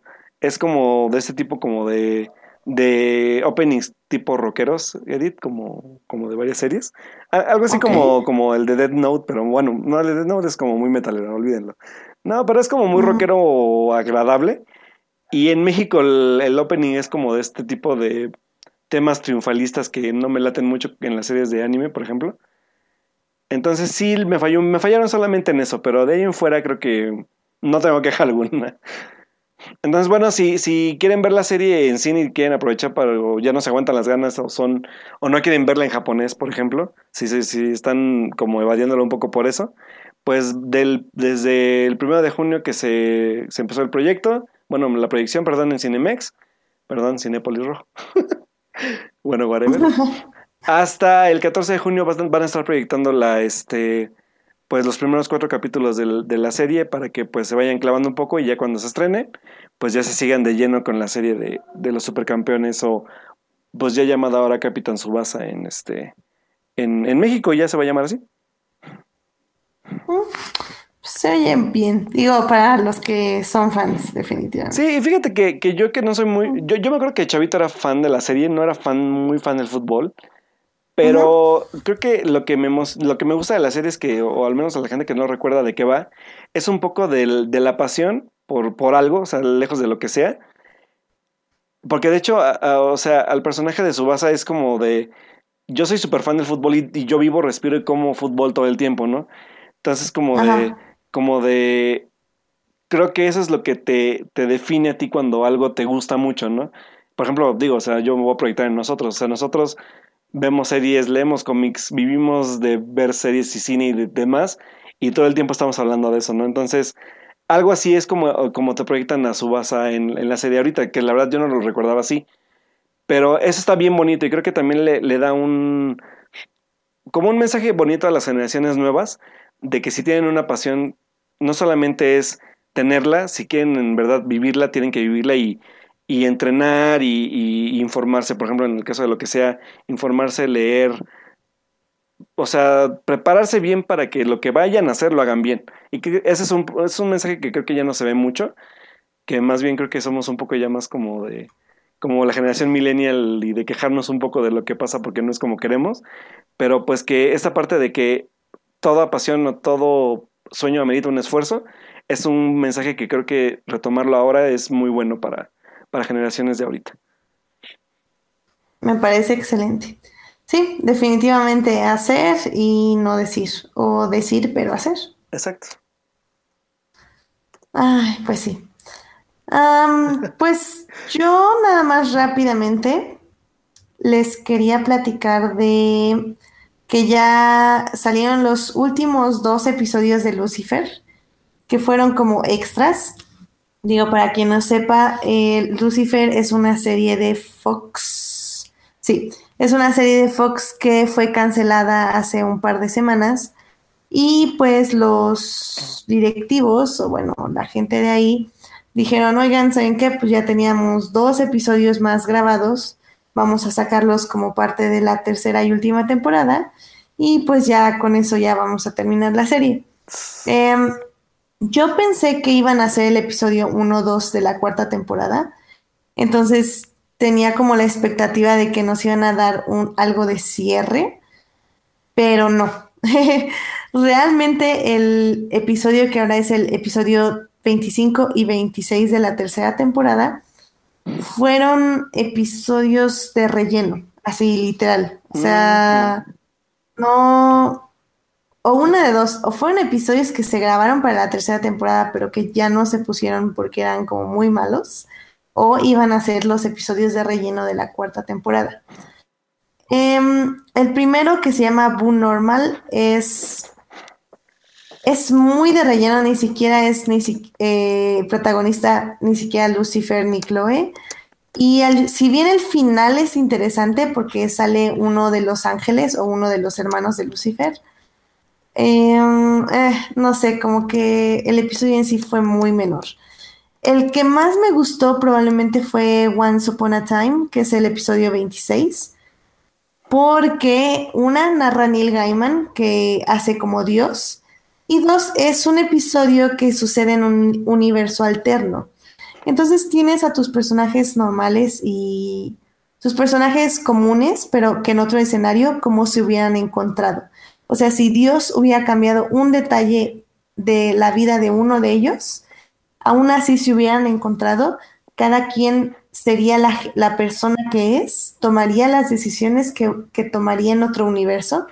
Entonces, e, ese episodio fue interesante por eso, por como plantearnos como todas estas ideas de, de quiénes somos en realidad y cuál es nuestra esencia como personas, independientemente de las circunstancias que vivimos. Eh, eso es, es, fue muy interesante y Lucifer tiende a tener estos episodios que son interesantes por eso. De hecho, creo que esta tercera temporada hubo un episodio que retrató demasiado bien el infierno. O sea, neta terminas de ver ese episodio y dices, ¿sabes qué? Creo que ya me voy a portar bien porque eso del infierno no se ve chido. Y pero pues como digo, también tenía estos episodios de relleno que no tenían mucho sentido. Entonces, fueron, fueron dos episodios finales eh, buenos, o sea, de relleno y uno bueno. Pero bueno, pues lamentablemente yo creo que eso es lo último que vamos a ver de Lucifer. Nadie la ha retomado y sinceramente no creo que nadie más retome esta serie. Así que pues con eso vamos a cerrar una de las series que la verdad más me divertían, a pesar de que la tercera temporada, de, tercera temporada cayó mucho de calidad, pero pues sí, es triste y un poco lamentable el final de temporada de Lucifer. Mm, qué triste. Pero así es esto de las series, amigos. A veces cuajan, a veces no. ya sé, qué triste. Pero bueno, em, ¿te parece si ya, nada más ya para terminar, hablamos rápido de la película que queríamos discutir de la semana? Va, va, va. Pues vámonos a cine entonces. Vámonos. Uh. Películas. Cine. Cartelera comercial en Fortnite. Pues esta semana realmente no tuvimos la oportunidad de ir al cine y tampoco las ganas porque no había nada en el cine. o al menos en el cine comercial. Oye, acá nada más voy a hacer un apunte bien interesante porque yo ya vi que ya está en medios no legales. Ok. Pero no, no, ¿ya pudiste ver Love Simon tú? No, ya está. Ya está, y, y acá en Puebla sigue en una función. ¿A poco? No lo puedo creer, sí. Entonces voy a ver si, si, si me da chance de verla antes de que me la quiten. Para verla en cine, porque sí, pues, digo, por algo ha durado mucho y, leí buenas, buenas como comentarios de la película. Entonces, pues habrá que Sí, ver. yo también. No sé si en el chat ya la vieron, pero si nos pueden decir qué tal está, igual sí para animarnos a verla todavía en cine yo que puedo, o si no, pues ya de una vez ya buscar esos medios interesantes que nos proveen de cine a veces cuando lo necesitamos. Sí, yo sí la quiero ver porque sí, ya está en la bahía. Yeah. Te digo, Sí, sí. yo sí la quiero ver porque este Tumblr le gustó mucho y creo que tiene mensajes muy positivos. Además de que este actor que sale en The Flash, este, que me cae súper bien, este, ay, aquí lo tengo, es Kenyan Lonsdale, eh, sale ahí, creo, y, y para él fue muy importante esa actuación, así que quiero verla. Ah, sí, sí, contaste algo de eso, creo, ¿no? De lo del hermano. Eh, tal vez, no me acuerdo. Sí, sí, sí, pues sí, sí, sí recuerdo bien. Pero sí, sí, la vemos y la comentamos. Va bien. Aunque el próximo programa va a estar muy saturado, pero ahí nos hacemos un espacio. Sí, cierto, sí, tienes razón. Pero está bien. Sí, la vamos a ver y ya les contamos, chavos. Muy bien. Pues, eh, como decía, en, como no, hay, no, no hubo nada en cartelera, decidimos recordar una de las, una de las películas más importantes del año pasado, Uh, que sí. acaba de cumplir un año de haberse estrenado Y que, en estuvo, cines. y que estuvo en nuestras listas de lo mejor del año, por cierto. ¿eh? Claramente estuvo Y en que por de cierto, uno de nuestros invitados casi casi nos golpea porque la pusimos en la lista. ¿Te acuerdas? Ah, ¿quién? Ahí saludos a Dan Campos, hola. Sí, es ¿Te acuerdas que nos cierto. peleamos un poco con él por eso? Sí, porque me acuerdo que yo la había puesto en primer lugar, pero luego la bajé a tercero o a segundo lugar, no me acuerdo. Pero sí, porque obviamente Mother tenía que ir en primer lugar. Pero bueno, obviamente estamos hablando de Wonder Woman. ¡Uh! Sí. Yeah. Sí, claro, porque Ay, no sé, es que-. Suenan tamborcitos. No, no eran tamborcitos, es, Sí, este, es un como- chelo eléctrico. ¿No son tamborcitos? No, es un Sí, chelo eléctrico, tambores, ¿cómo que chavo. Son tambores también. Ese es el chelo eléctrico y son como tamborcitos. Se las voy a poner de fondo mientras escuchan este podcast en iTunes y en Hearties, porque en YouTube no se puede Nos van, a, hacer nos eso. van a banear, amigo. Nos van a banear. Pero sí, porque eh, a mí lo que me gustó mucho de ese soundtrack es que lo, lo hizo. A ver, espérenme dos segundos, porque aquí la tengo en mi historial de YouTube, porque obviamente la escucho mucho, pero como no sé bajar música, no la he bajado. Ajá, se llama Tina, eh, Tina Wu. Ella es una, una este, compositora y cantante, bueno, no sé si cantante, pero es al menos compositora y toca el cello eléctrico. Ella compuso el tema para Wonder Woman después de que creo que... ¿Quién hizo la música? ¿Hans Zimmer? Hans Zimmer. Y, ah, pero acuérdate que fue Hans Zimmer y Yonki XL. Mm, no me acuerdo. Pero bueno, eh, ellos querían un tema de Wonder Woman y no sabían bien qué hacer ni qué elegir. Entonces, eh, alguien la recomendó, no me acuerdo bien cómo estuvo la historia, pero el chiste es que ella compuso el tema de Wonder Woman y sacó un video que pueden ver en su, en su YouTube, se los voy a poner en la página para que lo busquen, bueno, más bien para que lo vean, eh, tocando el cello eléctrico ya con básicamente pues todo el arreglo alrededor que hizo Tina, Hans Zimmer. Tina Guo, dices. Tina Guo, ajá. Ya la encontré, sí, ya la encontré. Sí, el video está muy padre, es mucho, habla mucho de Wonder Woman, ella está como bañada en arcilla y, y como que se va liberando, entonces está, está interesante. También les voy a poner ahí en la página eh, no solo este video, sino otro video que ya tiene nada más tocando el cello sin la orquesta y la verdad está muy padre, o sea, se siente como la energía. Y es que, digo, hablando de Wonder Woman, eh, ya pasó un año y para bien o para mal, sigue siendo como una de las películas con las que más resonancia tuvo eh, en el mundo de superhéroes para el público femenino. Claro. Y lamentablemente no se ha logrado repetir esa, esa sensación que muchas tuvimos al ver la película. Sí, y fíjate que, que creo que creo que algo muy atinado y que creo que va a sonar a lo mejor muy, muy como, ¿cómo decirlo? Como muy obvio, tal vez. Pero creo que sí el factor de que fuera una directora la que tomara el proyecto tuvo que ver bastante. Por, y, y, ya lo habíamos contado, lo habíamos platicado y lo hemos platicado siempre. O sea, la forma en que Zack Snyder había manejado a Wonder Woman en las dos películas, o bueno, más bien, cuando la manejó previamente y cuando la manejó después, se, dio, se ve el cambio totalmente radical de visión de, de un director a otro, de lo que quieres transmitir con Wonder Woman, la verdad. Y creo que eso sí es preocupante, sobre todo por el. por, por, por todo eso que ha venido pasando, de todo lo que se ha destapado en Hollywood, de toda la visión que hay sobre los, sobre, sobre los personajes femeninos en el cine, etcétera, etcétera. ¿no? Y que creo que Patty Jenkins vino a marcar esa línea de sí es una superhéroe, es una mujer, pero no por eso tiene que ser siempre el, eye candy de, de, de, la gente que va a ver la película, ¿sabes? O sea, es como de, sí, o sea, yo por ejemplo te puedo decir que yo encontré una mujer más atractiva en Wonder Woman película tal cual de ella, a, por ejemplo, en, en, ¿cómo se llama esta porquería? En Dawn of Justice, en Batman vs. Superman, donde... La Liga de la Justicia. Donde... Ajá. O la Liga de la Justicia. Pues fíjate, la Liga de la Justicia fue como más como un, nada más un planteamiento de, ah, sí, ella era así y ya está aquí, ¿no? Pero la parte, por ejemplo, yo, yo pude ver, por ejemplo, no me acuerdo por qué me puse a ver, creo que fue una de no lo recuerdo, pero pude ver como un fragmento de, de, de Batman vs. Superman en algún lado y volví a ver algunos pedazos. Y vi esa parte de cuando Diana va a la fiesta de este Lex Luthor, que se cuenta con, con este Bruce, Bruce Wayne y con, con Superman. Uh -huh. Literal es como de, o sea, vestido, vestidazo corto pegado. Y se pasea como, o sea, neta, o sea, la forma en que, en que Gal Gadot tiene que tratar al personaje ahí, porque es como de, ella es la sensual que viene como a robarse un, una parte de la información, pero es súper sensual y todos quieren con ella y, y, se pasea como, como literal, como, como por el simple hecho de ser mujer, tiene que pasarse por ser súper sexy.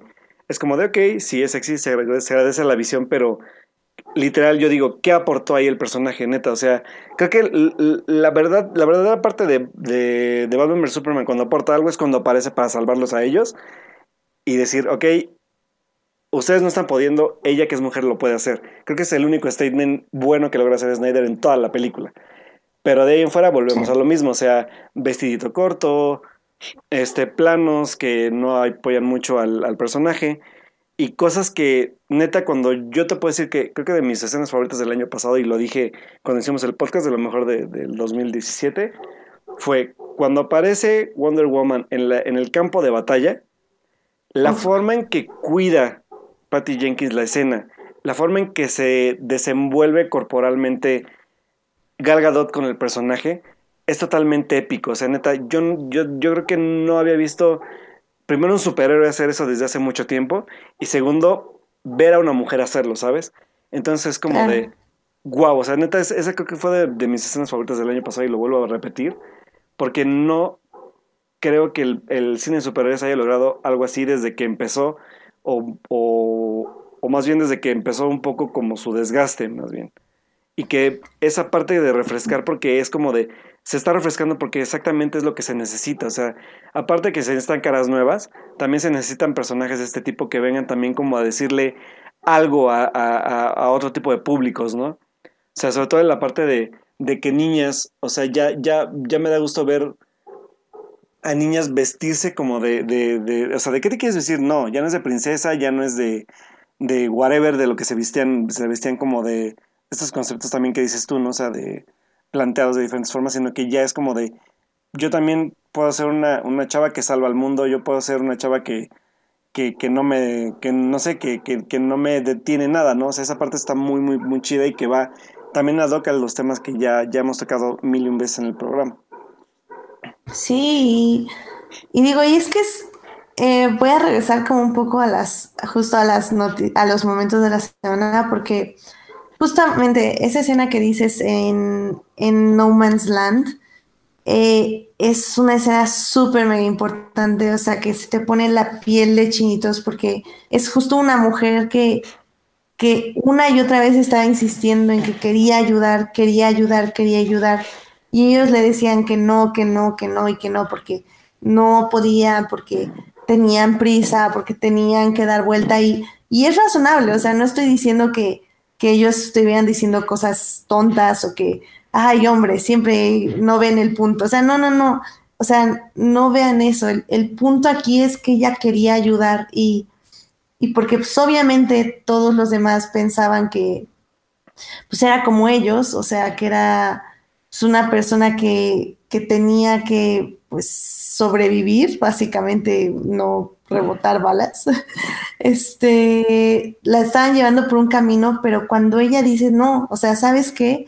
El punto de que yo esté aquí es detener esto, es detener la guerra, es hacer el bien y perdón, pero bye, este, y se para en ese campo y empieza a desviar las balas, híjole, es que hasta la piel se me pone chinita nada de recordarlo porque era una sensación de, de absoluto poder, no de, de, negar al otro o de hacerlo pequeño o de, de ignorarlo, sino era de decir, ¿sabes qué? Es que yo he decidido hacer esto y lo voy a hacer y punto. Entonces era como una sensación increíble y recuerdo mucho también, digo, regresando a los momentos de la semana, que, que me pasó algo muy parecido en, en The Force Awakens, porque si bien yo recuerdo que tenía como problemas con la película, porque eh, la primera vez que vi The Force Awakens como que no, como que no me cuajaba este nuevo universo, este nuevo planteamiento, recuerdo mucho que me empezó a sorprender que, que Rey tuviera tanta, tanta importancia, sobre todo porque cuidadosamente Disney nos lo vendió como que Finn era el héroe. Entonces, en el momento, o sea, yo recuerdo muy bien que en el momento que dije, sí, o sea, sí, sí, sí, sí, sí, sí, sí, esto es lo que yo quería de Star Wars, fue cuando, cuando está peleando Rey y, no más bien Kylo y Finn, este, Kylo trata de, bueno, derrota a Finn y trata de, acercar con la fuerza la, espada de, Luke Skywalker. Y, y, le pasa, o sea, lo jala y le pasa así de lado. Y entonces lo agarra Rey y lo prende. No manches, o sea, yo me moría. O sea, yo en el cine estaba, estaba casi llorando. O sea, era como, y luego se pone como a pelear y, lo hace como súper bien. Y no, no, no, no, no. O sea, son, son esos momentos lo, lo que me acuerdo que decían mucho en, en Twitter y en Tumblr de, de no manchen, ya sé lo que sienten los, los niños cuando ven a sus superhéroes en la pantalla. Esto es lo que sienten, no manches, pues con razón quieren ser el Capitán América, con razón quieren ser tal, tal, tal. Y, y pues me alegra mucho que, que mis primas, ahora que, que, son chicas que están entrando a la adolescencia, tengan estos modelos a seguir y que, y que ya no los tengan que buscar entre, entre escombros y entre en las zonas oscuras de, del internet o de las tiendas o tal, tal, sino que, que ya estén ahí, o sea, que ya los puedan encontrar en Walmart, ¿sabes? O sea, claro. es, es muy emocionante. Sí, y fíjate que, que, es lo que te digo, o sea, a final de cuentas, dentro de todo este concepto de superhéroes, porque, y neta, o sea, y, y, a lo mejor va a sonar, yo sé que muchos van a decir como de, ah, ya, pero neta, o sea, Disney, si ya tiene un buen de personajes femeninos, o digo, más bien tiene personajes femeninos, por ejemplo, en la parte de Marvel, tenemos, por lo menos tenemos a Black Widow, ya es uno. Sí. neta, neta, o sea, neta, ¿tú has visto muñecos de Black Widow? ¿Has visto algo de Black Widow? Creo que hay no, algunos y... pocos de, de, de, los estos de series de Marvel y todo, pero contados con los dedos. O sea, la verdad es que estos role models, a final de cuentas, que se han ido creando, no lo, no lo ha hecho tan bien como, no, no, no se habían hecho tan bien como lo hizo Wonder Woman, por ejemplo. Y, y estoy completamente de acuerdo. De hecho, Edgar, eh, que nos está acompañando en el chat, me pasó un podcast eh, que se llama Strong Female Characters. Uh -huh. eh, y ellas mismas lo dicen, este, discuten el May the Fourth be with you.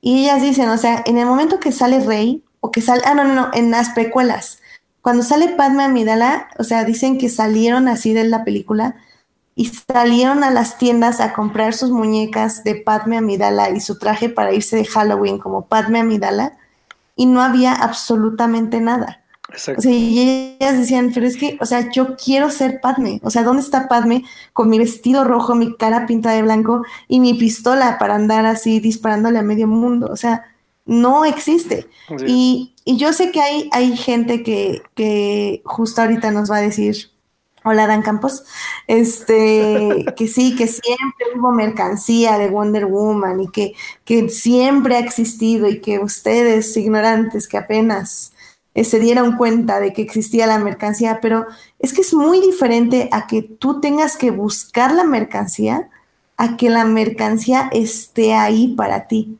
O sea, sé que es, parece algo mínimo, pero no lo es. O sea, es muy, muy importante. Es, es muy importante que el mainstream, que, que, que la mercadotecnia, que el capitalismo te diga, tómalo, aquí está, a que te diga, búscalo. Pero ahí está. O sea, ¿sabes? Es muy, muy diferente. Sí. Y eso es lo importante con Wonder Woman, que, que ya empezó a ver más. Y, y hasta yo ya me quiero comprar mi pop de Azoka y mis muñecas de Leia. Cuando yo fui una persona que no le gustaban las muñecas, pero esa es una otra historia, otra, una triste historia sobre masculinidad tóxica y descubrimiento femenino, pero luego les contaré esa historia. El punto es que, que me alegra mucho que ya esté esto y que si bien no está mucho, ya hay más y eso es lo importante. Sí, y creo que al final de cuentas, y, y, y sí, queramos o no, casualmente justo cuando sale Wonder Woman, vienen todos los anuncios de Marvel después, ¿sabes? Entonces es como de, ¿por qué esperarse a que alguien lo hiciera bien para tú también querer hacerlo?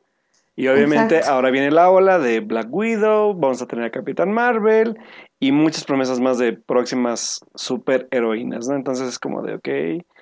Digo, y, y ahí sí, sí creo que sí podemos por lo menos achacarle un santito al, al universo de DCSS, ¿no? Que por lo menos tuvo su primer, o sea, fue el primero en, en, demostrar a una superheroína y que lo hizo bien, a comparación de todo lo que se venía haciendo, ¿sabes? Sí. Y mucho tiene que ver también sí, exactamente, claro. aunque yo sé porque, por ejemplo, discuto mucho con un, con un amigo que es, luego nos escucha aquí, que es César.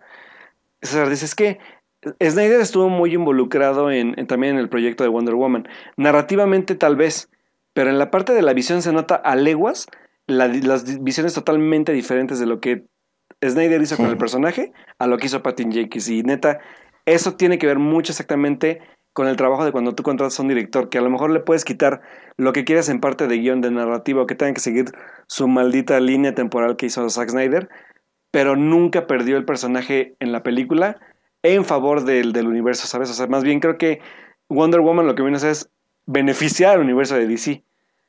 Y tan, tan se, consta, se constata en esa parte porque hubo mucha gente, que la verdad me incluyo yo, que fuimos a ver Justice League porque salía Gal Gadot como Wonder Woman, porque ni Ben Affleck, ni Henry Cavill, neta ni Flash me llamaban la atención como de volver a ver a Wonder Woman, aunque sea unos minutos porque sabía que no iba a ser toda la película, pero con ella en el personaje otra vez.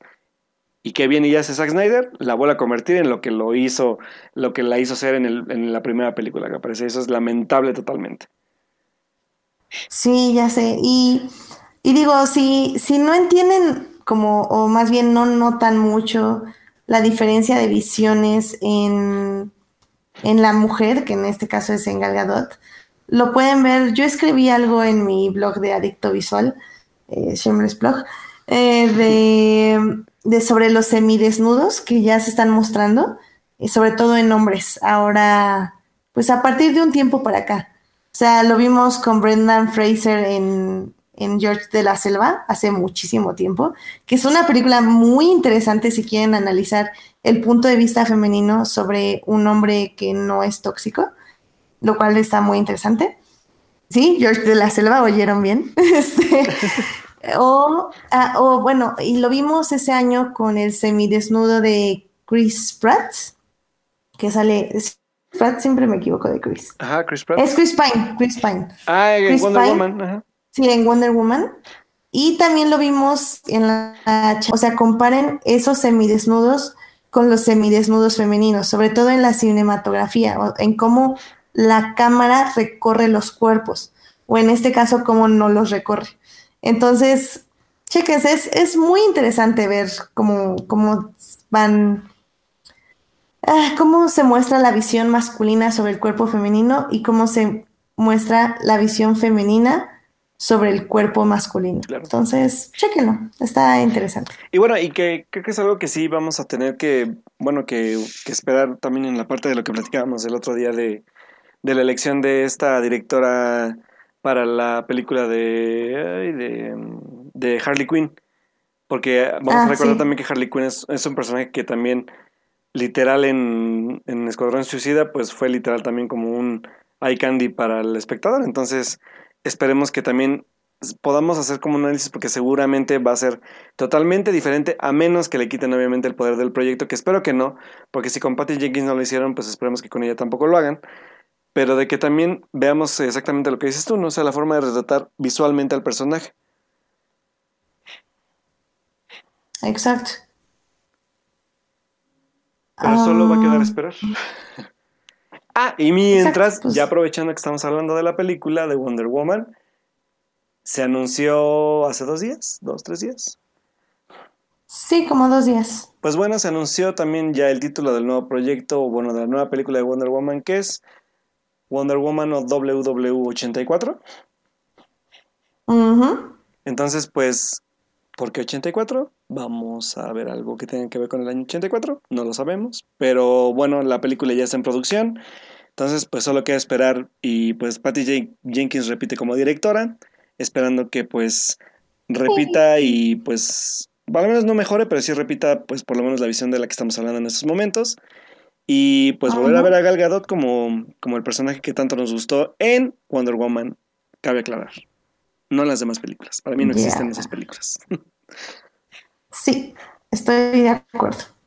Y también, pues, si quieren ver algo más de el tema de Wonder Woman, creo que no tiene mucho que ver con Wonder Woman, eh, pero bueno, yo les recomiendo ver la película de Professor Martson and the Wonder Women. Ah, sí. Em, esta película habla sobre el creador de Wonder Woman. Por lo que tengo entendido, le pregunté como a varias personas y me dicen que no es muy fiel a su biografía de este, de este señor, de Markson, porque como que él era, era diferente a como lo retrata la película. El punto es que más que una película de Wonder Woman o de cómo se creó Wonder Woman, es una película acerca del amor y lo que significa em, dar poder y recibir poder. Entonces, la verdad a mí me gustó muchísimo. O sea, no esperaba absolutamente nada más que como una película biográfica, que sí se nota, creo que es lo más, este, el único defecto de la cinta, que la edición está comprometida con la línea temporal de la vida de estas tres personas.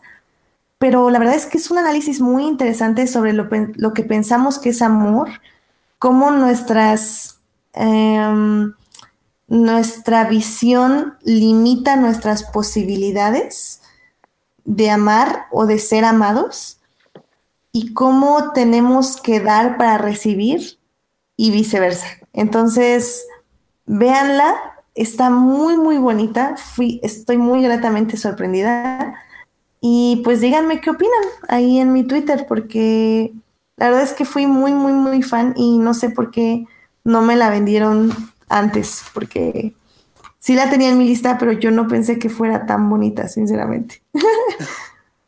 Yo no la he visto porque... Y de hecho... la recomiendo muchísimo. Chistoso porque tuve chance de verla en Morelia y no la pude ver. Y cuando se estrenó no llegó a Pachuca y pues ya no la pude ver. Entonces yo creo que voy a tener que recurrir a, a esos medios que tanto nos gustan, que supongo que también tú recurriste a ellos.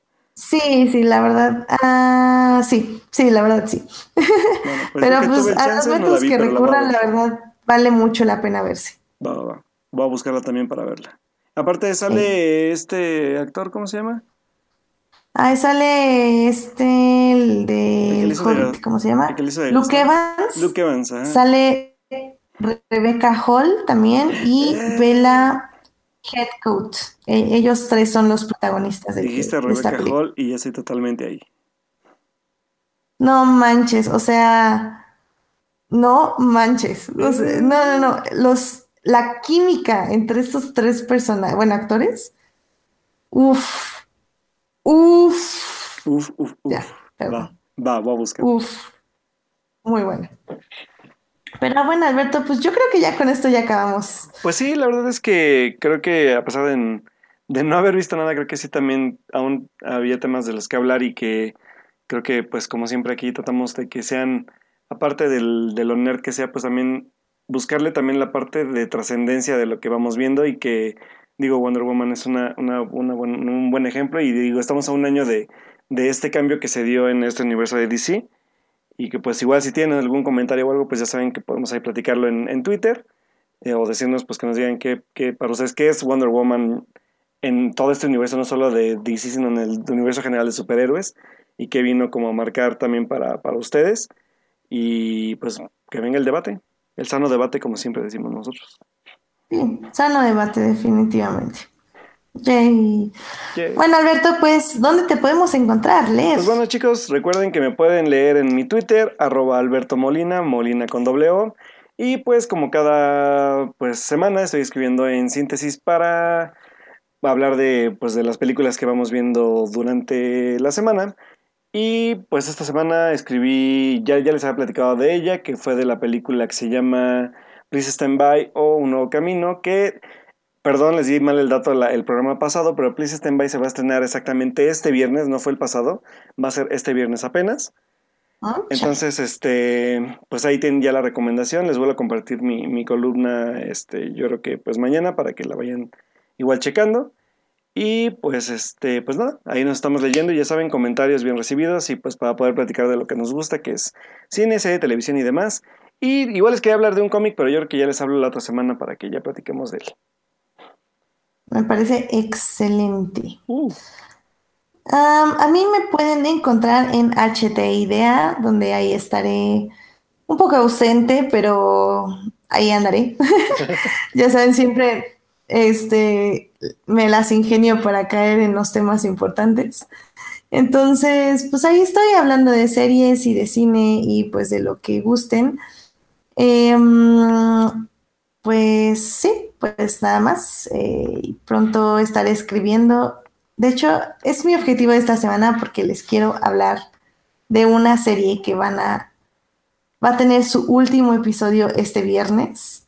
que de hecho es de lo que hablaremos la siguiente semana, porque Sense8 llega al final.